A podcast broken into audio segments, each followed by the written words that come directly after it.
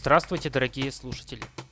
Вы слушаете подкаст Ubuntu глазами пользователей, выпуск номер 32. С вами, как всегда, в последнее время только один роман, тот, который был всегда в каждом выпуске. И в этом выпуске мы рассмотрим сколько? 1, 2, 4. У нас 4 новости. Первое, самое главное, это, конечно же, новость об Ubuntu TV. Дело в том, что уже в прошлую, на прошлой неделе на выставке потребительской электроники в Лас-Вегасе был официально представлен Ubuntu TV. После того, как он был представлен на сайте ubuntu.com под тему Ubuntu TV была выделена специальная страница, где были опубликованы основные характеристики предполагаемого, предлагаемого устройства. Приведу некоторые из них. Ну, во-первых, это поддержка ARM и x86. Вот второе, честно говоря, немного меня удивило, хотя, в принципе, ничего в этом сложного, то есть портировать код, ничего сложного не вижу. Так, дальше. Локальное хранилище ну, понятно, если вы хотите записывать телепередачи, то хранилище вам просто необходимо. Так, минимум диск space, минимальное дисковое пространство 2 гигабайта. Ну, для целой системы это, в принципе, в принципе неплохо.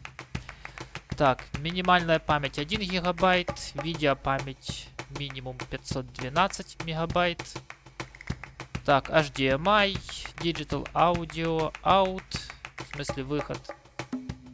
Способность отображать видео 1080p, ну, естественно. Сетевое соединение, это гигабитный Ethernet или Wi-Fi, BGN. Поддержка USB хост. Ну, то есть можно подключать различные флешки, там, накопители через интерфейс USB. Так, Bluetooth, Bluetooth HCI интерфейс. Хм, возможно, это Bluetooth наушники. Вряд ли для чего-то другого. А, ну и, естественно, тюнер, по которому вы будете получать телевизионный сигнал. То ли это спутниковый, то ли кабель, то ли обыкновенный эфирный. В принципе, ничего такого невероятного я не вижу. Ну, обыкновенная ARM-платформа. Ну, не совсем ARM, можно и на x86, но, по-моему, это x86 в телевизоре платформу держать, это как-то как-то не кошерно. Все, в принципе, говорят об успехе, но лично я пока что его не вижу. Дело в том, что не было заключено ни одного соглашения с производителями, так что говорить об каком-то успехе пока, пока более чем поспешно. Было много материалов, э, но просматривая вот все эти материалы, лично я искал один момент. Меня интересовал пульт от такого агрегата, точнее от э, этого интерфейса. Ну, очень было мне любопытно. И вот на одном из видео я наконец-то его увидел. На видео был показан э, выставочный стенд с телевизором, где бежит Ubuntu TV. Э, и вот там проскользнул пульт. Пульт оригинальный, конечно. С одной стороны, это обычный пульт, который ничем не отличается от, от его сородичей. А вот со второй стороны, ну, я говорю об физических сторонах устройства. То есть с тыльной стороны мы имеем небольшую клавиатуру, с которой удобно набирать поисковые запросы вот для такого интерфейса. Как только я его увидел, то мне сразу вспомнился слайдер от Nokia – Кажется, это был N97. Да, там была вот такая подобная мелкая клавиатура. Помню, там были проблемы с русским языком, ну, банально не хватало кнопок. Ведь в английском алфавите 26 букв, а, что, в принципе, не делает его самым буквосодержательным алфавитом в мире. Вот такой нюанс. Я буквально по кадрам просмотрел этот ролик и увидел, что каждая, кноп каждая кнопка имеет, кроме своего главного назначения, еще другое.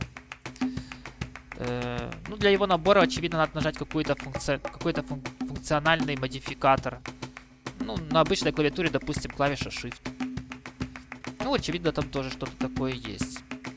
Этот модификатор позволит решить проблему из недостающими клавишами для других языков, но, но мне кажется, вряд ли можно будет назвать такое решение удобным. Э, лично, лично мое вот такое субъективное мнение, пульт этот требует доработки. И удобная поддержка других языков будет только способствовать популяризации этой системы. Э, кстати, для всех желающих пощупать Ubuntu TV, э, хорошая новость. У вас есть такая возможность. Вы можете установить эту оболочку из репозитария и можете сами оценить ее плюсы и минусы. Э, я не ставил пока что, банально просто нет времени. Ну, отложил на будущее ознакомление. Ну что ж, Ubuntu TV, наверное, тему можно закрыть. А теперь перейдем к нашим, к нашим дистрибутивам, главной теме. Ну, не главной теме этого выпуска, но главной теме наших подкастов. Итак, новость следующая. К Ubuntu, к Ubuntu и от Ubuntu станут LTS-ами. Если честно, то эта новость меня очень удивила. Удивила не своей сутью, а тем, что вот раньше я, буквально до того, как увидел эту новость, я думал, что вместе с LTS выпуском Ubuntu выпускается точно такой же LTS выпуск и к Ubuntu. Ну, так, точно так же думал я к Ubuntu и других дистрибутивах. Ну, очевидно, я слишком зациклился на Ubuntu и не знал вот такой... Ну, реально, это важная деталь. Да, вот не знал такой важной детали. Ну, стыд, стыд и позор на моей седины. Но эта новость от моих заблуждений не утратит своей значимости, мне кажется. И такая новость может только радовать приверженцев этих дистрибутивов. Теперь у них появятся свои стабильные версии, которые будут, которые будут поддерживаться так же долго, как и основная версия, то есть Ubuntu. Я не буду говорить о процентном соотношении пользователей этих дистрибутивов по сравнению с пользователь, к пользователям Ubuntu. Но раз принято такое решение, то очевидно это число, это число не маленькое. Э, кстати, первый LTS это будет 12.04, естественно. Ну что ж, еще раз порадуемся за пользователей этих дистрибутивов и, и посочувствуем разработчикам. Ведь теперь им надо будет поддерживать еще кроме тех версий, которые не поддерживают еще и LTS версию. А причем ее придется очень долго поддерживать. Имеется в виду по времени. Ну что ж, перейдем к третьей теме. А третья тема... А третью тему можно обозначить двумя словами. Нет, тремя. Linux активно растет. Все, кто интересуется Linux и его продвижением, знают, что на десктопах его э, доля по сравнению с другими операционными системами составляет примерно 1%. И эта цифра довольно долго не изменялась. Так вот, это все было только вот до этого времени, вот до этого момента. А за последних полгода доля Linux выросла, выросла почти на полпроцента. С одной стороны, это смехотворно мало, а вот с другой стороны, увеличение количества десктопов под управлением Linux в полтора раза практически. А это уже впечатляет. Есть такая компания Net, Net Application. И вот счетчики посетителей этой компании размещены примерно на 40 тысячах сайтов. И вот на основе 160 миллионов посещений была создана статистика по операционным системам, которые используют, используют посетители. Так вот, начиная с августа уже прошлого года, процентное соотношение выросло с 1,07% до 1,41%. Прогресс явно налицо и, и лично мне такая тенденция только нравится. Ну да и вам, думаю, тоже. Считаю, что тут немалая доля приложена именно Canonical. э, согласно другой статистике Wikimedia, которая насчитала немного больше, она насчитала 1,53% Linux пользователей. Так вот, на Ubuntu там приходится 0,41%, то есть это почти треть. Ну, значит, получается, каждый третий линуксоид это, это Ubuntu вот. А, не могу упомянуть об Минте, который на дистроводче просто круче всех. Так вот, согласно статистике Wikimedia, его процентная доля всего всего одна, даже не десятая, а сотая процента. Что только подтверждает мои предположения об накрутке на DistroWatch. Ну, грубо говоря, рейтинг DistroWatch это рейтинг то ли пользователей DistroWatch, то ли флешмоб, ну, не знаю. Но вернемся к теме. Canonical делает нормальный дистрибутив для десктопа, и это, мне кажется, отображается вот в изменениях вот упомя...